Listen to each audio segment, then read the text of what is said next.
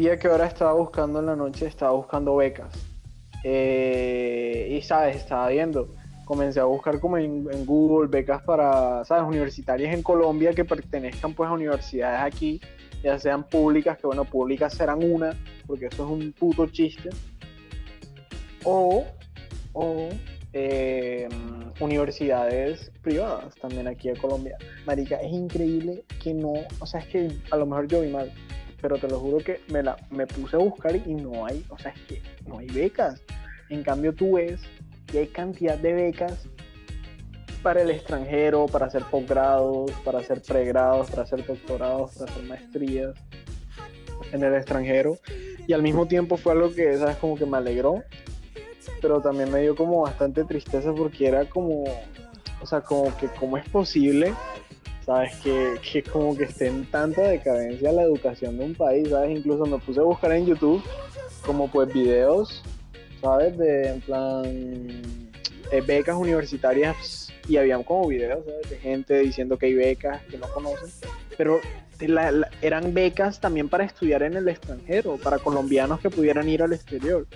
Y entonces las personas hablaban y decían como, ¿cómo sabes? Bueno, tienes esta esta tal universidad que brinda para los países tales de Latinoamérica becas de posgrado, pregrado, y lo decían, ¿sabes? Como, con la mayor intención, la mayor, en plan, una cara súper feliz, como tratando de transmitir algo de esperanza, no sé, pero era como, o sea, ellos son conscientes, es que me da risa porque yo pensaba, ellos son conscientes de que al decir eso están como también probando de que o sea, en Colombia no hay becas, o sea, no hay ni siquiera oportunidades de, estudiar y es triste ver, y eran, era el tiempo, eran gente, personas, eh, periodistas del tiempo, personas que eh, estaban encargados de hacer esos videos y los que comunicaban a través de esos videos, era el tiempo, el heraldo. Esas mismas personas publicando oportunidades, en este caso becas para estudiar en el extranjero, es muy triste, o sea, es como que, uff, o sea, me puse a pensar y la verdad es muy lamentable. Y no sé, me dio como un bajón ahí, no sé, fue, fue bastante feo.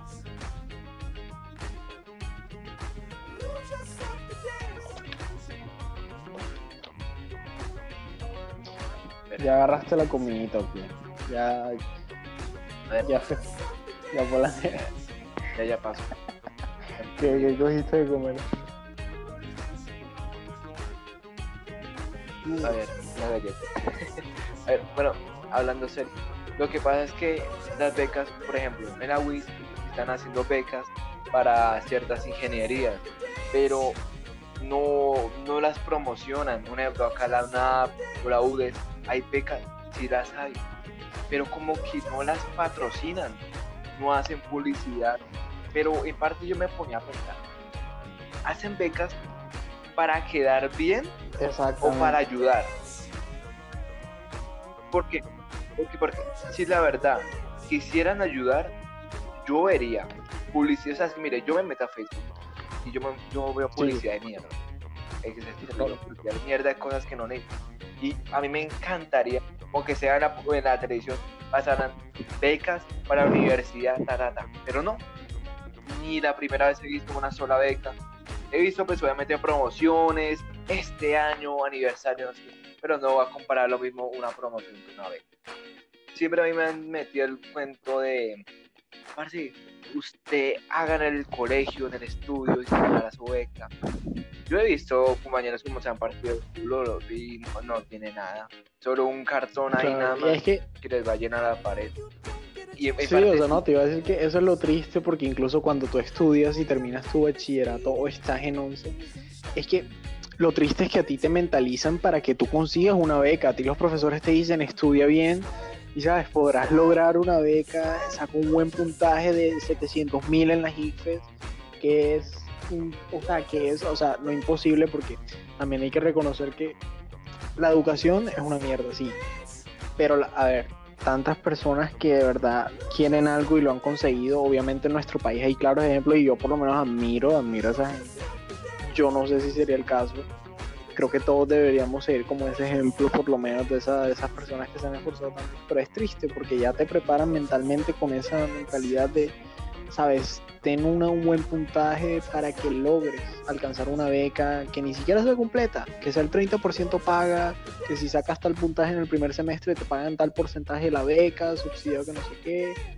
Es muy, muy lamentable y sobre todo que lo que tú decías, que parece que fuera como por más, sabes, como como por dar la cara que por querer de verdad ayudar, simplemente por ¿sabes? mantenerse en el estándar y decir, bueno, eh, nos mantenemos en la vista, en el, en el mapa, para que se den cuenta de que, bueno, hay oportunidades para estudiar para los jóvenes que salen del bachiller, que necesitan estudiar porque necesitan trabajar. Eh, y es como simplemente eso, para mantenerse en el mapa, pero o sea, te das cuenta y luego es un... O sea, es muy lamentable las oportunidades, si se les puede llamar así, que hay. Es algo curioso, pero me pone a pensar. Usted sabe que aquí en Colombia hay algo que si no me mal equivoco lo instaló Juan Manuel Santos, lo de Sí, pilo, ser pilo paga, ¿no? No sé la verdad de si eso la verdad está, Yo, no sé si, o sea, no sé si eso sea una buena forma de acceder al estudio, pero he conocido gente pues que he mirado que ha salido adelante por eso. A ver, o sea, sí, yo me acuerdo de eso, se supone, o yo no estoy muy en, bueno, creo que sí, en plan, Pilo Paga ya dejó de existir, que se supone que ahora se llama lo que se conoce como Generación E, que fue lo que implementó, ¿sabes? Eh, nuestro querido Iván Duque, nuestro querido presidente, que era pues, ¿sabes? Como también la posibilidad de, bueno, de lo que era como algo parecido a Pilo Paga, pero muchísimo peor, que bueno, de, sacas un buen puntaje, tienes alguna oportunidad de tener un porcentaje de la beca, el 70% o algo así, pero el puntaje luego lo ves y son 499 de 500 puntos posibles y es como que, ok, vale, perfecto, gracias por Ah, quererme llevar a la perfección eh, Estado eh, de Colombia, gracias. Altos gobernantes y altos funcionarios por querer lo mejor de mí siempre es un halago. Eh, entonces, a ver, lo de Pilo paga si se podría, o sea, o esto también generaciones si se podría considerar como una beca. O sea, a ver, pues si del concepto de beca se supone que beca es como tal, eh, pues esa, esa ya comunicación que tienes con la universidad y esa comuni- comunicación o relación es la oportunidad que esa universidad o esa institución te da para poder realizar tus estudios, pues con alguna parte financiado o toda esa parte totalmente financiada. El pilo, bueno, sí, no sé, diríamos que sí y no, porque bueno, Pilopaga lo que hace es, pues, eh, depende del puntaje que tú saques en las IFES, más otros, creo yo, datos de los años anteriores del colegio o de la institución donde estudiaste, pues eh, ello determinará si puedes obtener como una beca de una de las universidades. Entonces, digamos que sí, es como una beca. Eh, sí, algo sí, digamos que sí. Lo siguiente que yo estaba pensando era, es otra forma, eso ya no sería, sería un préstamo que no se pone a pensar y sería como eh, algo peor. Usted sabe que uno puede llegar a sacar préstamos eh, en los bancos para la universidad, para el estudio. Uno paga sus semestres, uno sale, se pone a trabajar y uno cada mensualidad va pagando la universidad. O ahí, Robocop, te escucho un poquito cortado. ah, es que tengo mala internet. ¿Se me escucha? No, regla, regla. Eso, eso también, o sea, e- nos vamos a dedicar en este programa a todo, en plan, se te escucha cortado, culpa de la educación, ¿sabes? Eh, no tengo comida en casa, culpa de la educación. O sea, todo, ¿sabes? No, no, sí, o sea, sí, va a ser así. Todo es culpa de Uribe. Sí, cada vez parte. Pero, Entonces, eh, lo que yo le decía, o sea, en cierta manera, pediré como un préstamo al banco. O sea, sé que muchas personas, tipo, no tienen más forma, o sea, no tienen a alguien así económicamente fuerte que los apoye, o no tienen un trabajo sustentable. Y yo, claro, entiendo, incluso yo pensaría, pues, optar por la del banco, obviamente, un préstamo hasta terminar la universidad. Pero usted se pone a pensar, y los intereses son altísimos. Totalmente. Uno puede estar años, años, y usted dice, no, quiero comprarme una casita, un carro, quiero avanzar económicamente. No, pero no, tiene una deuda de la universidad de que técnicamente está, llegando a pagar el doble de lo que le costó la universidad por esos intereses tan altos. Usted sabe que cada vez que va pasando año tras año, los intereses y esos impuestos van aumentando. No sé de dónde es que cada vez tiran más. Va a llegar un momento en el que nos cobren impuestos por el, por el aire. Yo creo. Yo creo, Bueno, se supone que, a ver, lo que tú decías de los intereses o pedir préstamo al banco, aquí pues eso, en cuanto a educación, sería con la, con la entidad por, por excelencia que es pues, que es ICETEX, ¿no? Eh, la entidad por excelencia y creo que va a ser la única vez que utilizo la palabra excelencia en ICETEX. y, y pues sabes, la mala reputación que tiene ICETEX, pues por esos intereses, pero tan, tan altos. Pues mi, mi hermana, que ya se graduó de LSI acá en Barranquilla, que fue la Salcore, ella pues lo financió mediante el, mediante el ICETEX, claro. Pero imagínate, o sea, es que ella lo consiguió, pues logró graduarse, pero a día de hoy está pagando unos intereses y han habido unos rollos porque eh, los intereses por problemas que ellos mismos, que, ¿sabes? Dependen de ellos mismos, son problemas que no, no son, o sea, no son, perdón, sí son ajenos a nosotros y, dependen de ellos. Por lo menos a mi hermana le hicieron responsable por diferentes pagos de intereses, le subieron los intereses, eh, más cuotas, entonces, claro, nada, o sea, XTX, la mala reputación que tiene, eh, he visto aplicaciones en la Play Store con más estrellas que XTX, o sea, ¿sabes? En plan, no sé. Pille que otra forma de... Es, algo curioso. Como tal, el SENA es una universidad pública, técnicamente. Mm, pues sí, a ver, a ver, pero tú para ingresar, o sea, tú para ingresar al SENA no tienes, no tienes que pagar nada. No, el SENA es gratuito. Pero no tienes, no tienes que, por lo menos, eh, costear algún tipo de, interés o algún tipo, ¿sabes?, de, implemento en la universidad, no sé, como, o no todo, o sea, es completamente gratis. El SENA, usted, en pocas palabras, el censo se parte de Al, eso es como cada dos años. Bueno, cada, digo, cada semestre va iniciando, llegan como, dicen, bueno, lo que tienen los licenciados, llegan 2.000 jóvenes. en los 2.000 jóvenes se luchan por el puesto. Van allá donde está el centro del SENA. Acá sería, por ejemplo, eh, Girón o el lado de, de Alfonso López, Y entonces hace como unas pruebas, o sea, tienen que demostrar que sea conocimiento. Y ahí, claro, nos empiezan a sacar uno a uno. Pero no es porque que los jóvenes se quieran salir, no, simplemente es que el SENA no da basto para tanta gente. Entonces, es que ese es el problema.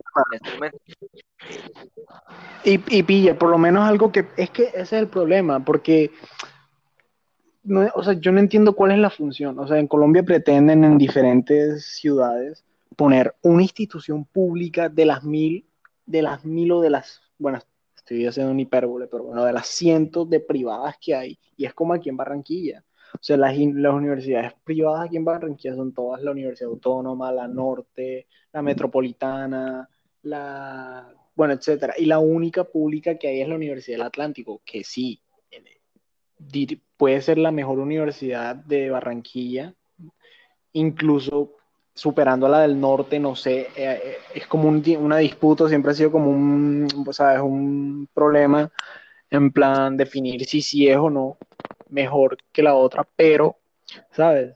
Tú intentas ingresar a la Universidad del Atlántico y tú ves las estadísticas y tú ves que 20 mil de los 20 mil personas jóvenes que recién se acaban de graduar intentan ingresar y nada más un porcentaje mínimo, pero una mínima fracción es la que entra. Entonces estás dejando a los 19 mil sí, en desempleo, financiándose con el ICETEX, con sus intereses, y eso es imposible. O sea, no entiendo, es que no entiendo, ¿sabes? Como, es como dar falsas esperanzas. Bueno, que también dirá como que, bueno, o sea, tampoco te quedes, por lo menos hay una. Todas podrían ser privadas, todas las instituciones de educación. Bueno, hombre, si me quejo, si me quejo porque podrían haber más y no es justo, o sea, entonces eh, ponlas todas privadas y ya, ¿sabes? Privatiza. Podríamos decir, o sea, este es un problema que se podría solucionar, pero la verdad es que ni siquiera se le ni ayuda por parte del, ni del gobierno, porque es que aquí podemos tomarlo tanto la parte de, educación.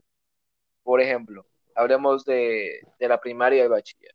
Usted sabe que hay colegios en Colombia que quedan en, la puta mierda, en esos pueblitos en los que los profesores y los niños tienen que, tienen que atravesar ríos, eh, eh Mejor dicho. Como la, típica historia que te contaba tu papá, ¿sabes? Cuando, cuando tu papá, que tu papá estaba como medio borracho y te decía, hijo, ven acá.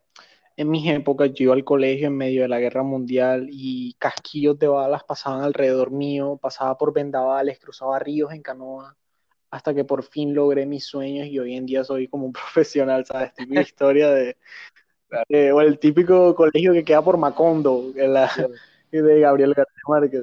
Vale, te entiendo, sí, sí primeramente es colegio. Dicen, o sea, el Estado lo único que hace es manda profesores, nada más. No, no, no envía unas ayudas. Y, uno, y uno los ve, o sea, las noticias de cómo están los niños, cómo tienen que caminar en técnico, y una computadora. Tienen, tienen eso una educación basada en el, la educación del siglo XX, una educación ya muy atrasada a mi parte. Eh, también tanto está las universidades. Podríamos decir, eh, el, el, Estado, el gobierno, ayuda, o sea, motiva a las personas para que vayan a la universidad y tengan un empleo formal. Pero usted se pone a pensar y es como todo lo contrario. Cada vez prefieren que la gente haga trabajos informales. ¿Por qué? Nos dimos cuenta en esa cuarentena de que Colombia Colombia no aguantaría la cuarentena, estando todos en casa, moriríamos todos de hambre. El 70% del empleo colombiano es informal, solo el 30% se mantuvo y cada vez esto va, va a aumentar más la cifra. Si usted sabe, este, se aceptó la, la, ley esta que querían levantar, la de pagar por horas y no por contrato. Ahora uno lo puede contratar por una hora y dos mil pesos. Sonaba, bien, sonaba bien cuando lo veías porque te sentías como en Estados Unidos, que ya tú sabes, pagan por hora, pero luego veías y te decían, eh, pago por hora, 500 pesos por hora, y era como, eh, ¿hola? O sea, en plan, es que es alucinante. Es que, si de Pero sí, o sea. Si uno no acepta, ah, no, ah, bueno, pues lo aceptará alguien más y ya, porque es que la situación va mal, va mal en peor y la gente va a, va a aceptar aunque sea leer unas migajas, así como está la gente. Entonces, como sabes, da más oportunidad a trabajos informales. Incluso en mi parte, yo he pensado, yo he visto como las cosas tan caras, yo digo, me sale más barato yo aprendernos de un arte, no sé, cocinar, dibujo, eh, corta 10 mil o algo así. Y empezar mi negocio por aparte, informal, pero a las medidas saldría más efectivo. Porque es que o que acá el desempleo es lo que abunda. A ver, es que si somos, a ver, seamos sinceros, en esta pandemia, y es, o sea, es lógico de inferir sobre ello, ¿Qué, estratos o qué clases sociales en Colombia obviamente son las más afectadas? La clase media, o sea, la clase media.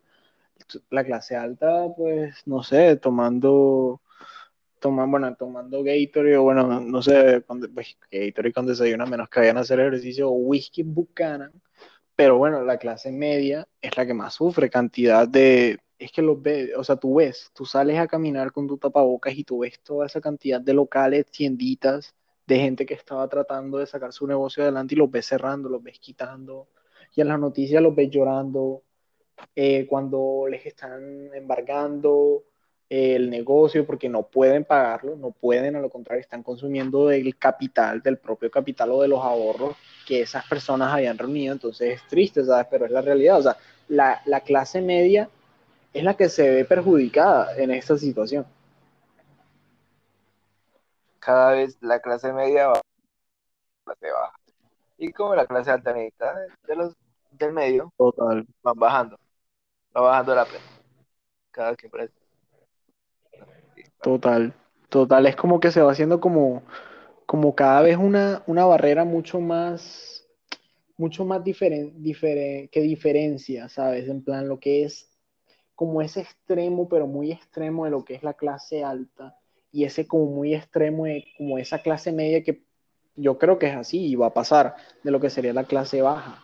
Es como, son como dos extremos muy brujos que poco a poco se van dando, se van a ir dando parte. Hay, hay un tema que le quería decir. Y un amigo me lo dijo. Ah. Él me preguntó, ¿quién será?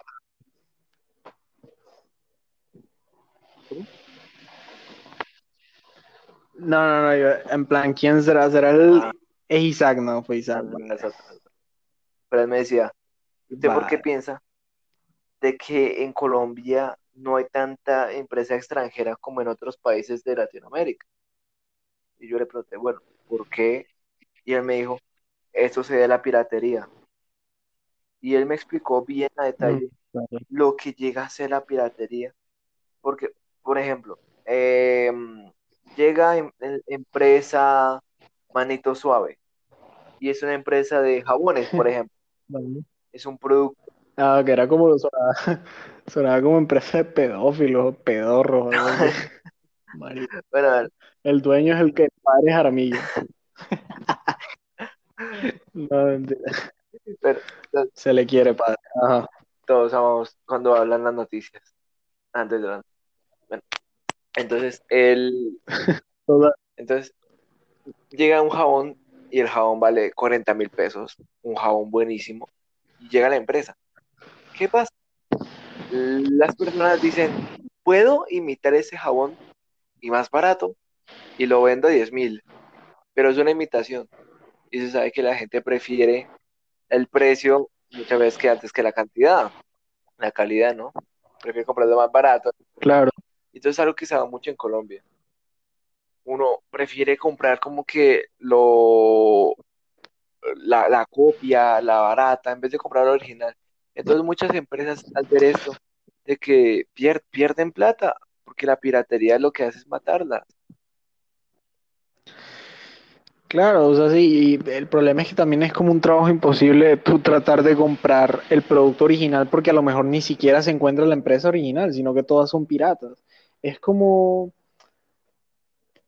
Mira, esto, esto me parece curioso, pero, ¿sabes? Tú pues yo haciendo pruebas, en plan simulacros de las ICFES, porque sí, lamentablemente toca practicar para poder sacar un buen puntaje, etcétera, ya no me desahogo más. Entonces, bueno, en una de las preguntas había como, sea, era como un problema de competencias ciudadanas y decía como, eh, bueno, eh, hay como una empresa de, o eh, te tanteaban como una situación problema de los vendedores que, de los vendedores de zapatos de zapatería. Entonces ellos lo que querían era que se diera a conocer más su mercado y que se, se expandiera de manera internacional, o sea, que pudieran eh, exportarlo a, ¿sabes?, a nivel internacional.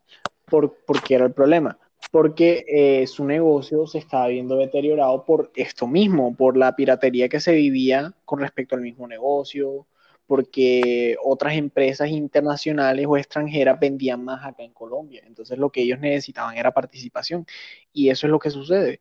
Es como, es como lo que pasa ahora. O sea, eh, de qué vive Colombia en, los negocios internacionales y en, el comercio internacional. O sea, Colombia vive de la exportación de, productos de mano de obra barata, que el arroz, que el café, que lo típico, ¿no? Y lo exportan a, bueno, a lugares donde se supone que, pues, es donde más se comercializa esto. Pero eh, es a la vez estúpido porque también estamos importando esos mismos productos cuando nosotros, Colombia como país, somos ricos en productos como café, arroz, y aún así los seguimos eh, importando. Entonces tú vas al justo y bueno, bueno, ahí es más dudoso, yo no sé si la verdad justo y bueno es como de acá, es una empresa de Colombia, ¿sabes? O es, no sé si, ¿sabes? No sabría decirle, la verdad, si es colombiana o no yo tenga entendido. Yo diría que sí, pero bueno, pongamos. Ajá. No sé, no sé, la verdad. Tendría que buscar.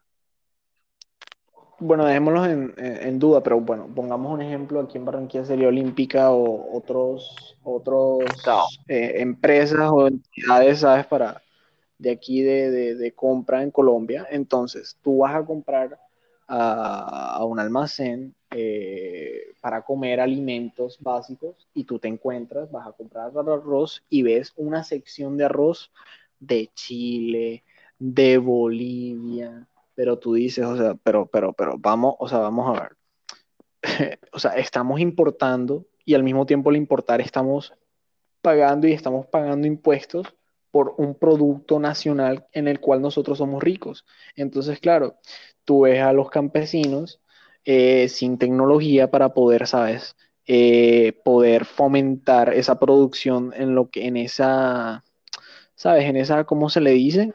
Eh, como estos sectores de la economía, el primero, ese sector primario, en esa, ¿sabes? Ese sector primario que se distribuye más lo, estos productos de materia prima, esa era la palabra, materia prima, pero no se comercializan, pero es por eso mismo, porque ¿cómo es posible que un país importe algo de lo que es rico y no, y, no está aprovechando eso? Es, es, algo totalmente absurdo, incluso parece surrealista si te lo piensas. Es algo curioso y le voy a dar el ejemplo perfecto. ¿Sabe lo que pasó en Venezuela? Venezuela es un país rico, rico en petróleo, eh, lo que es su o sea, es un país rico con cantidades enormes.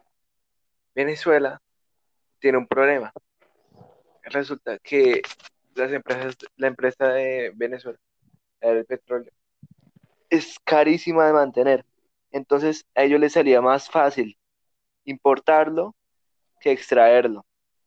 Puede que aquí pase lo mismo en Colombia. Preparar el arroz y todo eso cueste más plata de lo que es traerlo en otro lado puede que suene ridículo, como que, pero si acá lo tenemos, no sé qué. Pero como lo que usted dijo, no hay esa tecnología, no hay ese apoyo.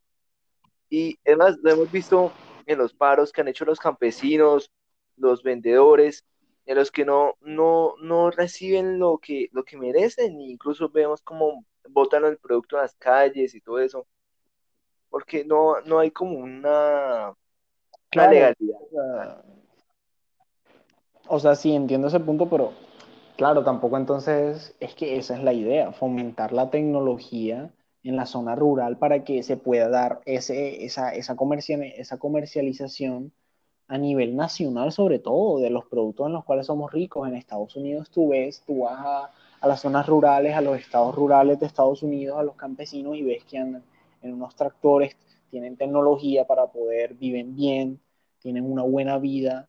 Eh, eh, y, claro, allá se, se, comercia a nivel nacional todo eso que Estados Unidos produce, pero aquí no ocurre eso.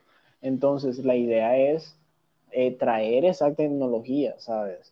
O sea, traerla y fomentar esa, esa comercialización, porque si no vamos a quedar en las mismas y la economía va a ser un, ¿sabes? El típico del meme Stonks, ¿no? Del mancito y como la, la, curva de la economía en plan Stonks. O sea, es como muy, muy surrealista. La verdad, la verdad. Si quiere fomentar la tecnología aquí en Colombia, primero saque todos esos guerrilleros que están en el campo. Ahí sí ya puede meterla. Porque si eso, eso, eso, eso te iba a decir que ahí está el otro problema. Que también porque no se puede dar tanto la comercialización de, de, de esa materia prima, de esos productos, de lo que Colombia es rico. Y es por, ¿sabes? Ese conflicto porque tú, tú eres una persona que conoce, imagínate, no, no eres un extranjero, una persona, un niño, alguien más o menos que conoce la situación actual del país y tú te pones a plantear, y Colombia parece que viviera en la época feudalista, o sea, ¿sabes? La época feudalista en donde la economía se basaba en la tierra, en, lo, en el señor feudal, en las personas que trabajan para la tierra, y aquí es lo mismo, o sea, eh, aquí lo que hay son unos megaterratenientes que son los que tienen el poder sobre las tierras y los pobres campesinos que no, que, que es otra cosa porque tú ves las noticias y cada, cada, o sea, cada dos días masacran a seis personas en el Cauca, no entiendo también cómo ocurre esto, eh, pero es eso, o sea, parece que Colombia se quedó atascada en el pasado, bueno, más aún, ya siendo un país tercermundista, algo muy cliché, pero a ver, eh, cliché no quiere decir que no sea real. Y, y parece que se hubiera atascado en una época feudal, o sea, Colombia es una disputa entre lo que es la tierra, los terrenos, y tú vas a esos terrenos y son puros, ¿sabes? Terrenos de, eh, de, de, ¿sabes? De, de, droga. Pues no sé, no, me acuerdo, pero bueno, donde se cosechaba marihuana y etcétera. Entonces es como muy,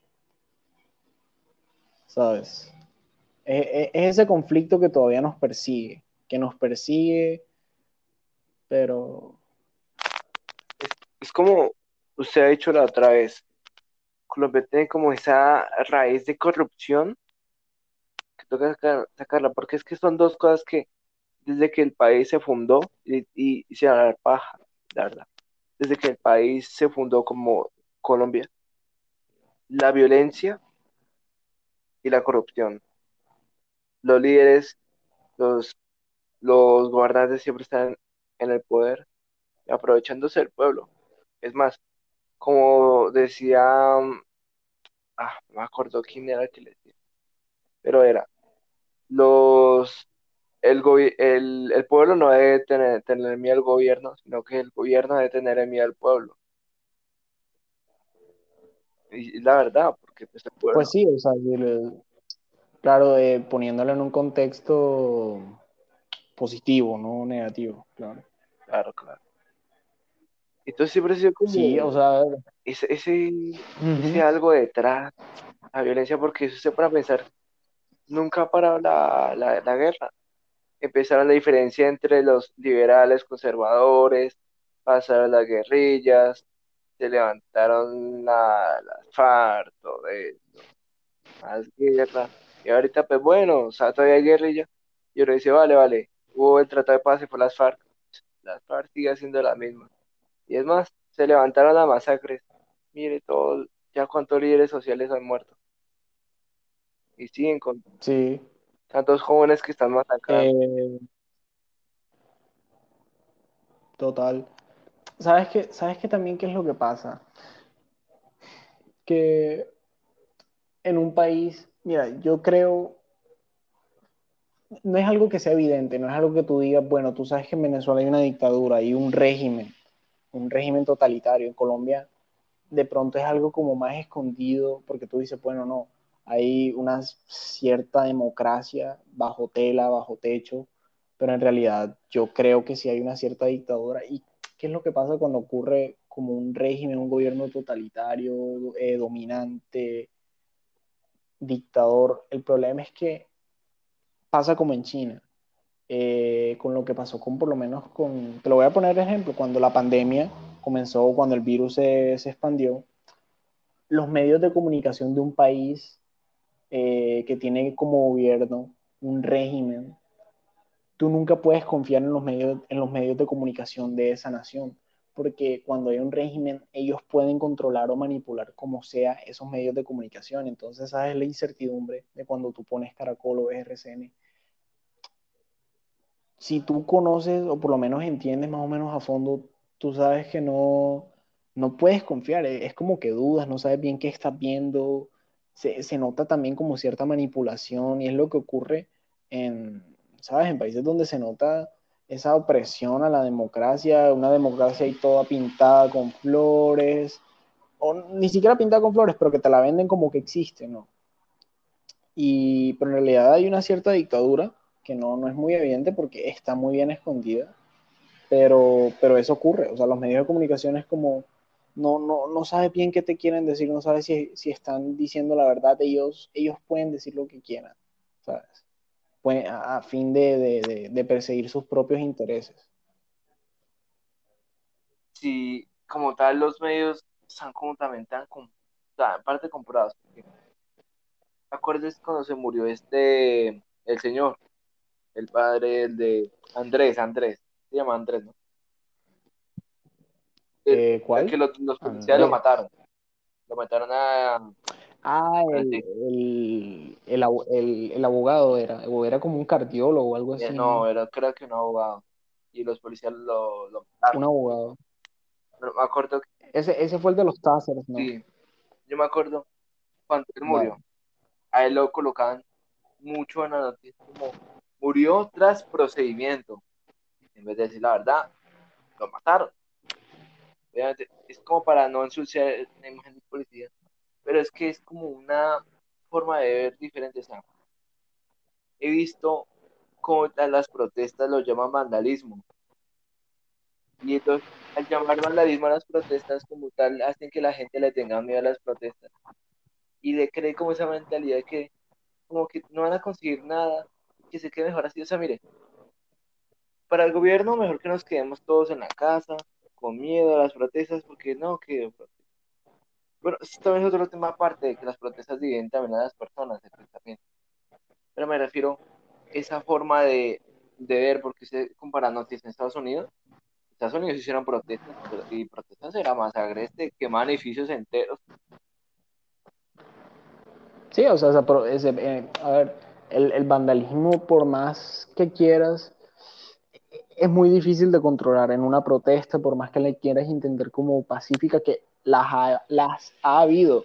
Han habido protestas pacíficas, pero, ¿sabes? De pronto en una jornada, pero es muy complicado. Claro, porque mientras que uno están protestando sanamente, los otros aprovechan, se colan en una, en una tienda y roban.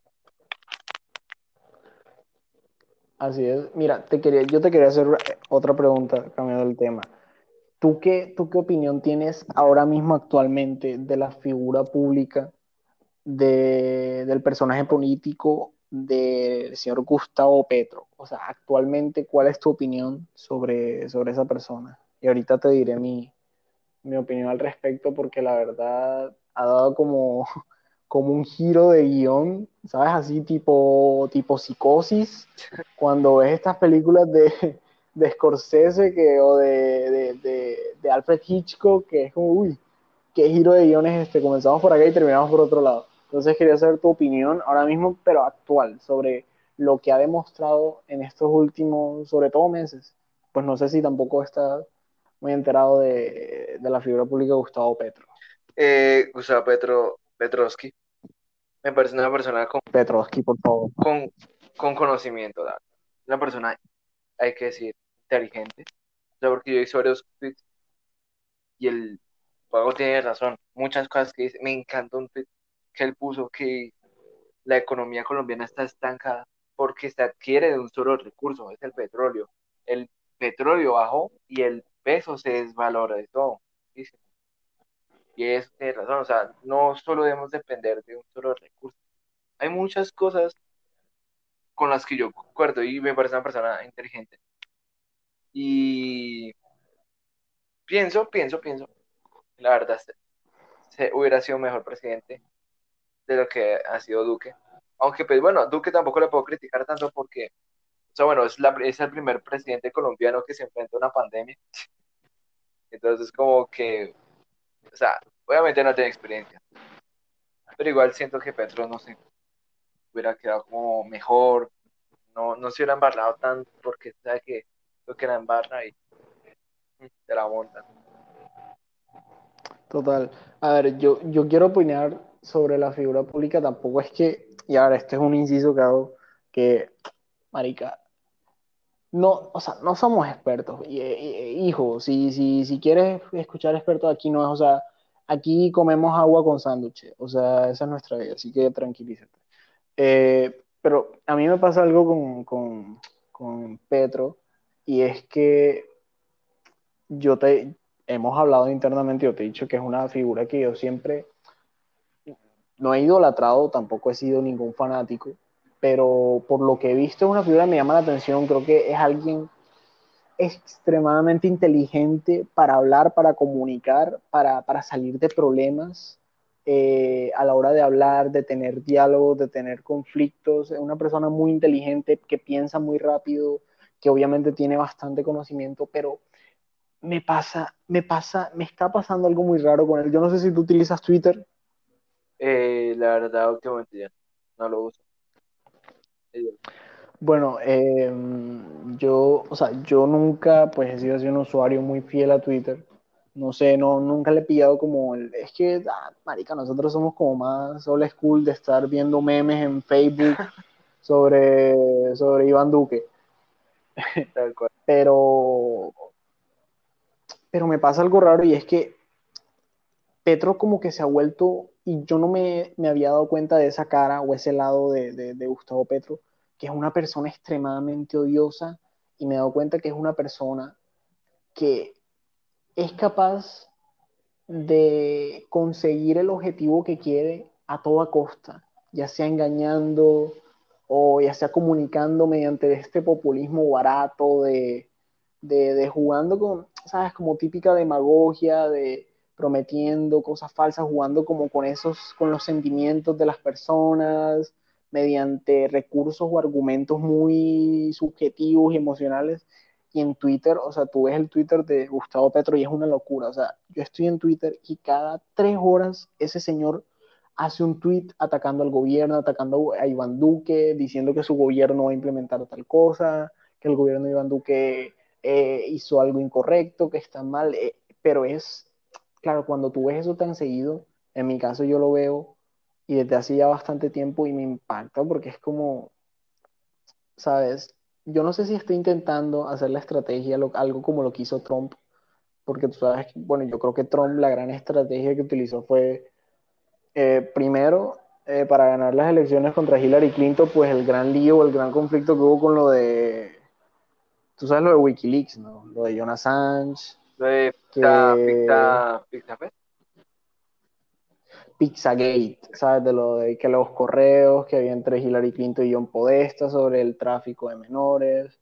Entonces, además de ese factor, Trump fue muy inteligente y él, él utilizó mucho de, de, jugar con las redes sociales. Él era una persona que, marica, Donald Trump es un político, pero más allá de un político, él es un empresario, marica, dueño de hoteles, es un tipo que conoce la economía de abajo hacia arriba y el tipo fue inteligente y él jugó mucho con las redes sociales. Él se ganó a la gente mediante las redes sociales, era un tipo muy inteligente a la hora de manejarles y creo que es como siendo Gustavo Petro como tratando de hacer eso, pero lo lleva totalmente de una forma muy, se ve como un odio, como un resentimiento, como con una ganas de alcanzar lo que sea mediante unos medios totalmente fuera de lugar, no sé, de, deberías, te recomiendo, es una joyita, o sea, te ríes y al mismo tiempo te quedas como, eh, o sea, ¿qué le pasa a este tipo cuando ves el Twitter de Gustavo Petro?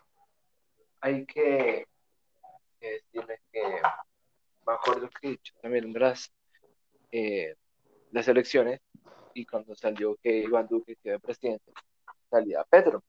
Y salía Petro diciéndole junto a toda su gente que se iban a, no, que no se olvidaran de ellos, que iban a volver, que iban a volver, o sea, así tipo revolución. ¿Sabes que Pues Petro ha sido como el, el rival de Duque, ¿no? Entonces, cada vez que tiene claro. la oportunidad resaltarle algo malo y todo eso, lo hará. Sí. Y en parte de que la gente está cansada de Duque. Ha hecho muchas cosas y es algo, es, es como eso que nos ha visto con anteriores presidentes, como ese levanto. Y no, no sé si Pedro se vaya a postular para la próxima eh, candidatura para presidente. No, eso, eso, eso seguro, seguro, ni lo dudes. O sea, ahí va a estar de la oportunidad. Y yo creo, y va a los que más va a competir. Supongo que la alcaldesa Claudia López también se sumará, ¿no? A la presidencia. Mm, yo creo, yo creo. Yo creo que sí, porque hay, hay, hay, muchos objetivos, pues básicamente el de la presidencia que no se cumplieron en las elecciones pasadas. Gustavo Petro, y yo incluso creo que no he escuchado mucho a Fajardo, pero yo diría que Fajardo otra vez se va a volver a postular, diría yo, no sé, pero incluso diría que Fajardo va a ser, van a ser unas elecciones bastante parecidas a las que vimos en, en la última vez, va a estar Fajardo, va a estar Petro, va a estar eh, Claudia López, ¿sabes? Van a, creo que va a ser bastante similar, pero creo que los resultados van a ser drásticamente y digo drásticamente diferentes, creo yo.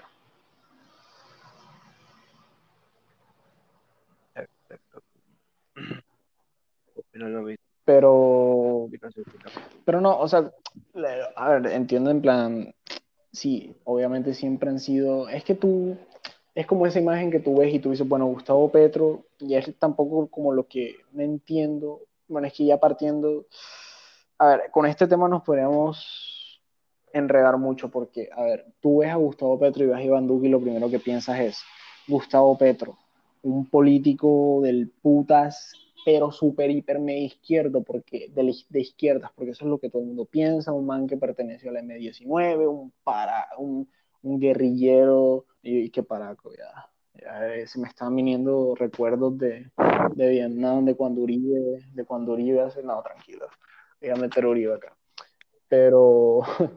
Pero, ¿sabes? Ves como esas dos imágenes muy claras. Eh, Petro, izquierda, y ves a Duque y es como ese, piensas en enseguida como ese capitalismo salvaje, en esa ultraderecha, pero no entiendo, ¿sabes? Por qué se le da como esos, esos conceptos tan extremos, pero bueno, ahí tendríamos ya que pues, incluso irnos a ver por qué se ve en la sociedad de hoy, sobre todo en el desarrollo de la economía o de la política, como tan diferenciado lo que es la izquierda la derecha, cuando en realidad yo creo y a día de hoy en ningún país se ve lo que es izquierda o derecha en su máxima expresión, no se ve. Lo que se ve son bases o principios de una economía de derechas o de izquierdas combinadas o alternadas con, otros, con otras estrategias de, de la otra economía. Casi siempre ve como una economía bastante mixta, ¿sabes?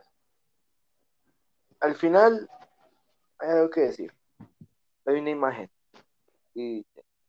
Seguidores de la izquierda, seguidores de la derecha sea, personas fans, bueno, o sea, fans no, sino como seguidoras. incluso fans. Y, ambos son lo mismo, ambos están en la, miseria. Pero vemos eh, políticos izquierdistas, políticos de derecha, y no, y, ambos están en las mismas mansiones, no sé qué. Al final yo pienso, no importa tanto un partido político izquierda o derecha, porque casi todos te montan a flores diferentes, te meten la parda diferente, pero todos van por Sí, o sea, a ver, eh, ya, ya, o sea, ya estamos acostumbrados a darle esos conceptos, sobre todo aquí en, Colombia, que aquí en Colombia se ha vuelto como, como incluso ya como moda, ¿no? Hablar de, de, de, ¿sabes? Como de los problemas de la educación, pero en plan, ¿sabes? Como hablarlo, o como lo típico de la corrupción, no, como una moda, ¿no? Como que tú vas a tu primera cita y no es como que conocer a la otra persona, sino que enseguida comienzas a hablar, no, que hijo de puta Duque es un maldito, el peor presidente de la historia, que corrupto. O sea, no, no, es que no se habla de otra cosa, ya es como moda. Eh, pero son como esos conceptos también erróneos o mal dados y que de verdad no conocemos a fondo esas causas, pero la verdad yo, no sé, yo ya... Le, yo creo que las cosas tienen que tener un cambio radical y esto no es de, opinar de lo que se ve superficialmente cuando no lo conocemos. Y yo siempre lo he dicho, yo creo que la corrupción es la institución más organizada en el Estado colombiano que está desde que Colombia es una república. Es la mejor institución, la más organizada, la más poderosa que existe en nuestro país, quiera o no, o sea, porque es imposible entender la corrupción como otra cosa, no se puede. Y, pero, sea, ya está, o sea, ya está, ya está, déjalo así. A seguir adelante. Por eso es que yo también admiro, y yo te decía cuando comenzamos a hablar de lo de la educación, te decía, marica, yo, yo conozco pelados, recuerdo que en mi curso eh, había un pelado, se llamaba Álvaro Perdón, y él asistía con nosotros, eh, a nuestras clases era de 6 a 12, y él en las noches estaba en el SENA, él estaba estudiando un, una carrera técnica que era de programación. ¿Y sabes a qué hora era la carrera de él? O sea, todos los días, todos los malditos días, de 8 de la noche a 6 de la mañana. O sea, él no dormía para ir al colegio, él no duerme. Él estudiaba de 8 a 6 y enseguida de, a las 6 se venía para el colegio y venía con el uniforme porque no le daba tiempo cambiarse. Y él ahora creo que está trabajando, tiene... Y es lo que te digo, es lastimosamente, ¿qué, qué, recursos tenemos que quejarnos? Porque es muy fácil. Pero el, el, que quiere, y es también lo típico de no, la típica parla, no, el que quiere sale adelante, tú puedes, pero es que es así, o sea, porque hay casos, no, no es una fantasía, y hay gente que, que, que le dan los huevos, que le da la voluntad, y creo que es algo que nos falta a nosotros también mucho. Claro. Bueno, señor, yo la verdad tengo hambre. Me he comido una mierda. Son las 12 y 24 de la noche. Yo creo que por hoy está bien de hablar tanta mierda. No sé qué tal te ha parecido. ¿Estás contento? No, que. Ya me he encontrado un sitio así para podcast. La verdad, el sueñito me está ganando. O sea, por si no dormí hoy bien tampoco. Mañana y no se quiere los puntos de vista, lo que hablamos. Invitar a alguien más para que seamos tres. Y, Marica, esto. Respeto que es lo más chévere. ¿Sabes? Yo creo que. Y es que a mí no me, no me gusta tampoco lo cliché, pegarme mucho a los típicos podcasts de no, como ese formalismo de tu y para esa típica exposición de la, de la, del colegio, ¿no? Que buenas y te ponen unos temas súper creo que también es bueno que la gente escuche a personas que no necesariamente, ojo, y no estoy diciendo que sea bueno siempre, pero en casos creo que es bueno hablar sobre temas de los cuales no eres totalmente consciente o no eres totalmente especialista en ese tema, pero es escuchar esa opinión porque creo que de ese tipo de opiniones también se derivan informaciones que necesitan saber las personas y que son muy útiles, aunque parezca contradictorio. Y marica, ya está, ya está pero bueno, hasta aquí estuvo bien. Yo no he comido una mía, no sé si tú ya comiste. Sí, ya. Paquete galletas. ¿Qué, qué, te ¿Qué comiste? Paquete galletas y todo normal. Pero... Uy, marica, que había intentado hacer lo de los, de los doritos con limón, pero no, marica. Es que me imagino esa mierda, uy, qué cagalera. Es rico, es rico. Yo todavía no he hecho lo del el helado con papa frita. Uy, hijo de puta, marica, se le va a ir el recto por ese culo. no, marica. No, padre. Mi perro, muchas gracias. Estamos pillando. No, sí, ya sabe, pa. Estamos hablando y todo eso. Ojo, ojo con esto. Estamos firmes en la vuelta.